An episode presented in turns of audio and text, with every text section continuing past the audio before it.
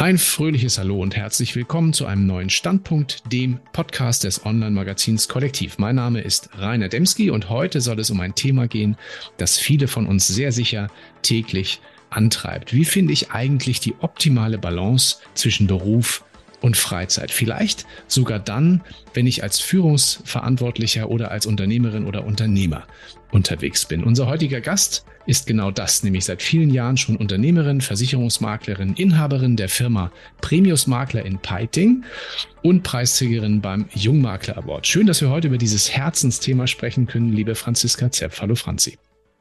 Hallo Rainer, danke für die Einladung und danke für deine schönen einleitenden Worte. Da fühle ich mich gleich geehrt. Franzi, du bist ähm, erfolgreiche Unternehmerin, Speakerin auch, teilweise auch als Coach unterwegs, führst in deiner Firma ein wie vielköpfiges Team aktuell?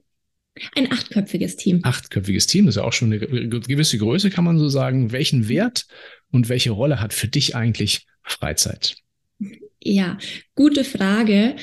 Den Freizeit hat für mich einen riesen, riesengroßen Stellenwert, vor allem deshalb, weil ich gemerkt habe, dass ich diesen Wert in meiner unternehmerischen Karriere irgendwann mal aus den Augen verloren hatte. Weil du hast es gerade gesagt, eine gewisse Größenordnung äh, hat das Team. Ich hatte immer unternehmerische Ziele, ich hatte Karriereziele. Ich habe mich irgendwie nur noch definiert über ja, äh, Bullet Points in meiner beruflichen Laufbahn. Und ich glaube, das kennen sehr viele Menschen. Und plötzlich hat man dann einige Ziele erreicht und fragt sich, okay, was ist das nächste? Ist es einfach die nächste Größenordnung Unternehmen? Ist es die, der nächste Mitarbeiter oder ist es ein neuer Standort? Was ist eigentlich das nächste Ziel? Und da ist mir plötzlich aufgefallen, dass ich mich gar nicht mehr hinterfragt habe, was mir als Mensch eigentlich wichtig ist. Und deshalb seit einigen Jahren, seit mir das wieder bewusst ist, spielt dieses Thema Freizeit eine ganz, ganz große Rolle im meinem Leben und Freiheit, Freizeit ist für mich eigentlich menschlich gesehen der größte Wert. Mhm. Ähm, wenn du an diesen Moment mal zurückdenkst, du hast gerade geschildert, es gab so diesen Moment, wo du auf einmal gemerkt hast, hey, da muss sich irgendwie was ändern.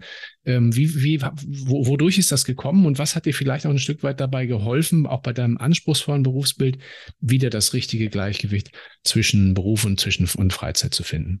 Ja, also das war tatsächlich kein schöner Moment, aber äh, ich bin ja ein, ein Freund von Ehrlichkeit und Offenheit. Mir ging es einfach gesundheitlich gar nicht mehr so gut vor, all, vor einigen Jahren. Also ich habe gemerkt, mein Stresslevel ist einfach zu hoch.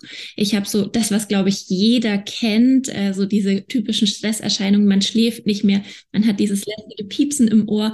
Also man hat irgendwie alles Mögliche und sein Umfeld, also mein Umfeld, hat immer gedacht, oh, die Franzi, die hat's geschafft und das ist alles so toll. Und ich war eigentlich nur noch ausgebrannt und außer vielleicht mal ein Gläschen Wein am Abend oder sonst was war, nichts mehr, was jetzt irgendwie äh, so privat war oder was nicht beruflich war. Und dann hatten wir tatsächlich auch einen Schicksalsschlag in der Familie, wo ich mir dann gedacht habe, okay, es kann so schnell, es hört sich jetzt an wie aus irgendeiner äh, amerikanischen romantischen Komödie, aber für mich war das wirklich der Moment, wo ich mir dachte, so schnell kann es vorbei sein. Und was, was habe ich dann, äh, was kann ich dann sagen? Ja, ich habe unglaublich tolle Mitarbeiter, auf die bin ich unglaublich stolz stolz, ich habe eine tolle Firma, ich stehe zu 100 Prozent hinter dem, was wir machen. Aber was ist eigentlich die letzten Jahre für mich als Franziska passiert? Und das hat mir komplett die Augen geöffnet.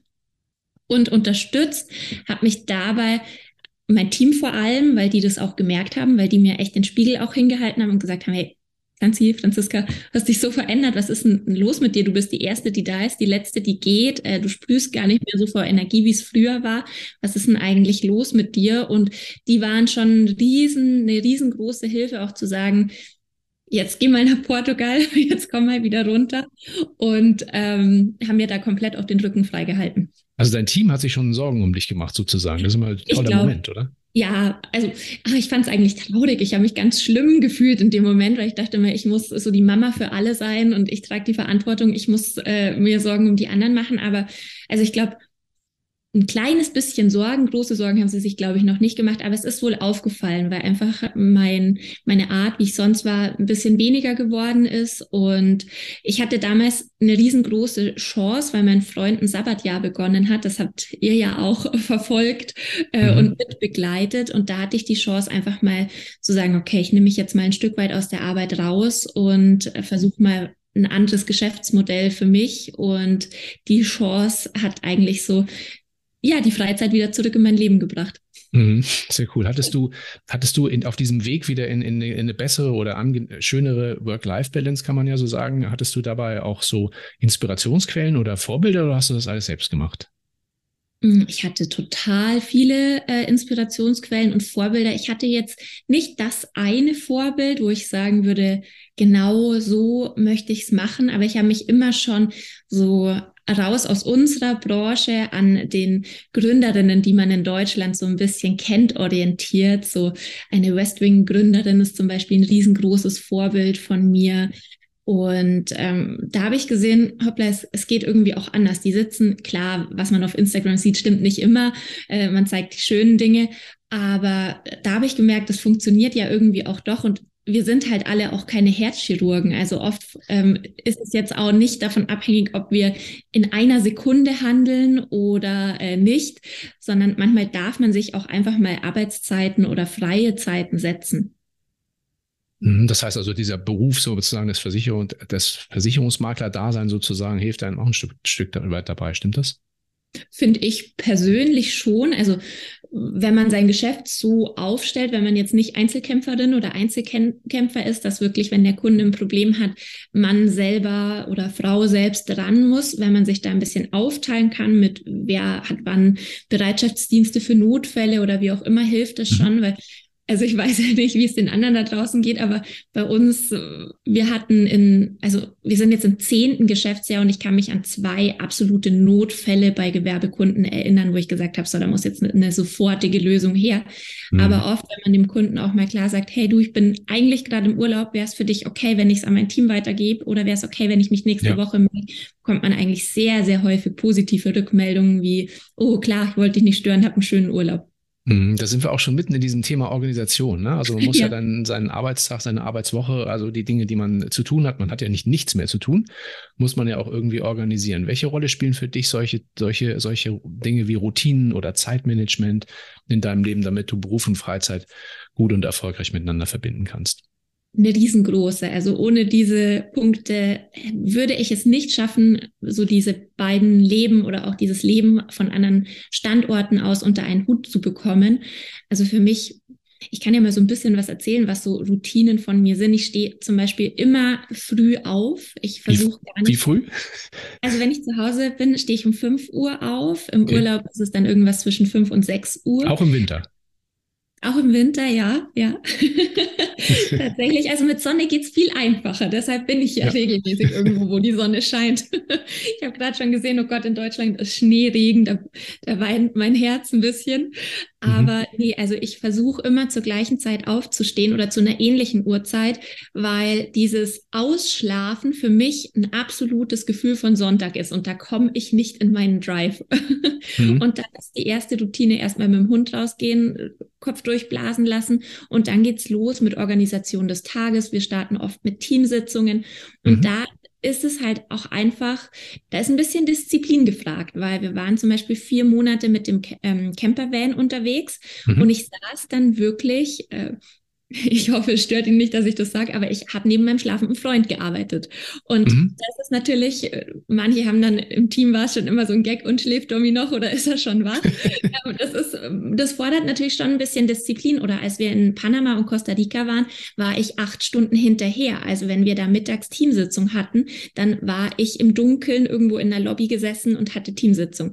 Aber ja. dafür, du hast, also für mich überwiegen einfach die Vorteile, weil du kannst halt ab Mittag Tag zum Beispiel zum Surfen gehen oder irgendwas mhm. Schönes machen. Also für mich ist das überhaupt kein großes Opfer. Das ist wie das muss man einfach nur trainieren. Das ist ein, ein, Muskel, der trainiert werden muss. Und wenn du da irgendwann mal drin bist, dann funktioniert das auch gut. Aber diese Routinen sind sehr, sehr, sehr wichtig, weil sobald man mal in dieses Lotterleben kommt, funktioniert auch die Arbeit nicht mehr. Ja, ja, absolut. Ähm, zu diesem Thema äh, digitales Nomadentum, da ne, kommen wir gleich nochmal ganz kurz äh, drauf zu sprechen. Aber vielleicht interessiert es auch gerade unsere Zuhörerinnen und Zuhörer an dieser Stelle auch nochmal noch mal ein Stück weit. Du hast jetzt gerade von Zeitmanagement gesprochen, so tägliche Routinen. Das ist ja, wie man seine Arbeit selber organisiert. Nutzt mhm. du auch spezielle Tools, Technologien oder Apps oder so, um deine Arbeit, deine Freizeit effektiv zu managen?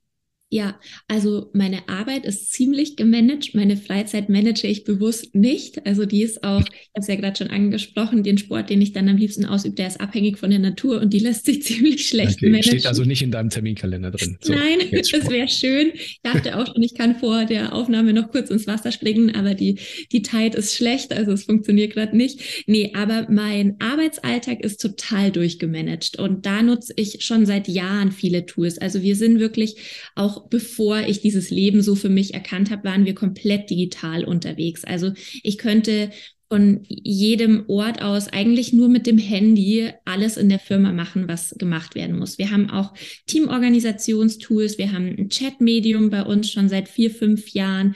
Wir haben alles wirklich äh, digital organisiert, dass jeder Mitarbeiter, ähm, auch wenn er mal zu Hause bleiben will oder ich stelle auch meinen Mitarbeitern frei, es hat noch niemand genutzt, aber vielleicht will, äh, ich habe so eine im Auge, für die das mal äh, sein könnte, dass die mir mal sagt, äh, du, ich gehe mal einen Monat nach Asien und arbeite von da.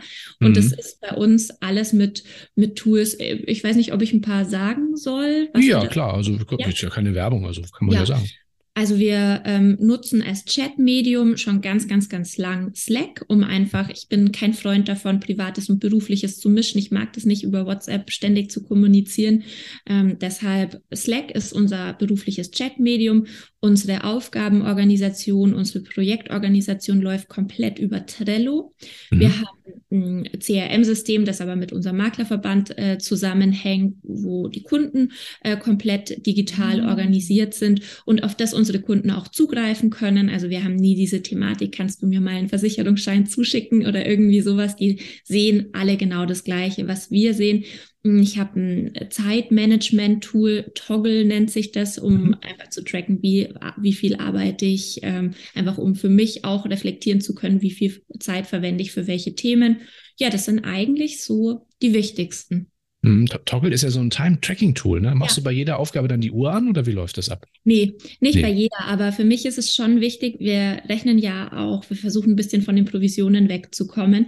Und mhm. da ist es für mich als Unternehmerin schon zur Kalkulation wichtig zu wissen, wie viel Zeit benötigen wir für welche Aufgaben, um da einfach auch äh, ja Preise kalkulieren zu können oder auch zu schauen, macht es überhaupt Sinn, was wir da gerade machen. Also wir mhm. machen das nur immer in bestimmten Zeiten. Äh, da geht es auch gar nicht um Kontrolle im Team oder wie auch immer, sondern wenn wir neues Produkt zum Beispiel bei uns einführen, eine neue Analyse, einen neuen Check, dann tracken wir alle für einen bestimmten Zeitraum mal unsere Zeiten, um reflektieren zu können, wie viel Zeit verwenden wir für was. Oder ich glaube, jeder, ich plaudere jetzt mal aus dem Nähkästchen, jeder Makler kennt es ja auch, es gibt immer diesen einen Kunden, mit dem man irgendwie die meiste Zeit verbringt. Ja, und da schauen wir dann schon auch mal genauer hin, so wie ja. viel ist das eigentlich im Monat. Den Kunden gibt es übrigens nicht nur bei Maklern, ich glaube, den gibt es äh, bei Unternehmern überall. glaube ich. da ist es ganz hilfreich, weil man merkt einfach, ist, ist mein Gefühl falsch? Habe ich nur das Gefühl, ich verbringe so viel Zeit damit? Oder ist es wirklich total überproportional, ja, wie ja. viel Energie ich auf den setze? Mhm. Ähm, wir haben es ja so kurz im Nebensatz auch schon angesprochen, digitale Nomadin, so ein bisschen, mhm. ne? Also du hast, äh, hast ja auch vorhin schon geschildert, auch zu, zu, Beginn dieser, dieser, dieser Veränderung in deinem Leben, warst du dann auch schon mal, schon, schon mal ein paar Monate weg, glaube ich, in Portugal, mhm. ähm, an vielen anderen äh, entfernten Orten, du hast Costa Rica genannt, Asien und so weiter. Jetzt aktuell erwischen wir dich gerade wo? In Frankreich. Ich bin gerade an der Atlantikküste in Frankreich. Sehr schön. Genau, das heißt, du bist also an vielen Surf-Hotspots dieser Welt genau. unterwegs. Ich glaube, wir können es verraten. Du bist selber gerne im Wasser. Dein Freund ist auch gern, ist auch Surfer, ne? Also ja. professionell würde ich jetzt so sagen, oder? Wie ist das? Ich, mm, also er, er macht es nicht beruflich, aber von seinem Können her kann er da schon mit. Also ja, er genau. könnte es machen. Genau, das ist ja, stelle ich mir tatsächlich von der Organisation her äh, nicht ganz so einfach vor, auch wenn du diese ganzen Tools hast, Zeitmanagement und so weiter. Insbesondere wenn du an entfernten Orten bist, so Costa Rica oder Asien, da kommt doch die Zeitverschiebung dazu. Wie machst du denn das? Ja, das ist eine gute Frage.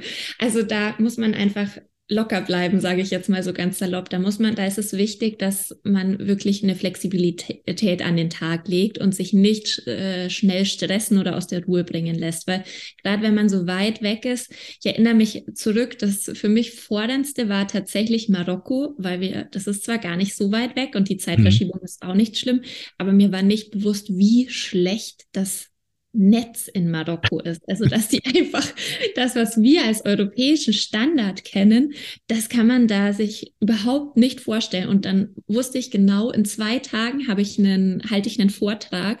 Äh, mhm. Der Veranstalter hat mir an dem Tag sogar noch geschickt, Franzi, wir haben 640 Anmeldungen für deinen Vortrag. Und ich dachte mir oh. nur, oh mein Gott, und ich habe noch nicht meine SIM-Karte, die wirklich funktioniert hier in meinem Laptop. Aber ähm, ja, wichtig ist es, dass man sich da, dass man kreativ bleibt, ähm, nicht aus der Ruhe bringen lässt und einfach auch alles nicht ganz, also wie soll ich sagen, nicht so ernst und wichtig nimmt, weil klar, da muss man dann schon Prioritäten setzen. Ähm, Domi lebt dann da einfach wirklich nach den Wellen und steht, geht dann ins Wasser, wann es am besten zum Surfen ist. Da verpasse ich natürlich die ein oder andere Welle, weil ich stehe dann auf, mhm. wenn ich arbeite. Das hat dann schon an den Tagen, an denen ich arbeite, ist die Priorität da schon ganz klar auf die Termine gesetzt. Und da gibt's schon die ein oder andere Frustration, wenn man dann merkt, oh Mann, jetzt bin ich wieder fertig mit meiner Arbeit, wenn die Flut wieder kam und keine Wellen mehr brechen. Also das, das das ist nicht immer so schön, wie man sich das vorstellt. Aber ähm, wenn man da locker bleibt, so wie ich es als erstes gesagt habe, dann funktioniert es meistens ganz gut. Ja, vielleicht Priorität. Vielleicht genau. hilft, das, hilft das Hobby da auch ein Stück weit weiter. Vielleicht eine kleine Frage am, Rand, am Rande. Was fasziniert dich? Was fasziniert euch gerade am Surfen, am Wellenreiten? Ja, lustigerweise fasziniert dieser Sport mich schon ewig also wirklich seit ich ein kleines Kind bin, ich habe als Kind äh, diesen Film Blue Crush, vielleicht kennt den der ein oder andere, da geht es um eine mhm. Frau, die surft und da auch mal einen Unfall dabei hatte und sich dann wieder hochkämpft.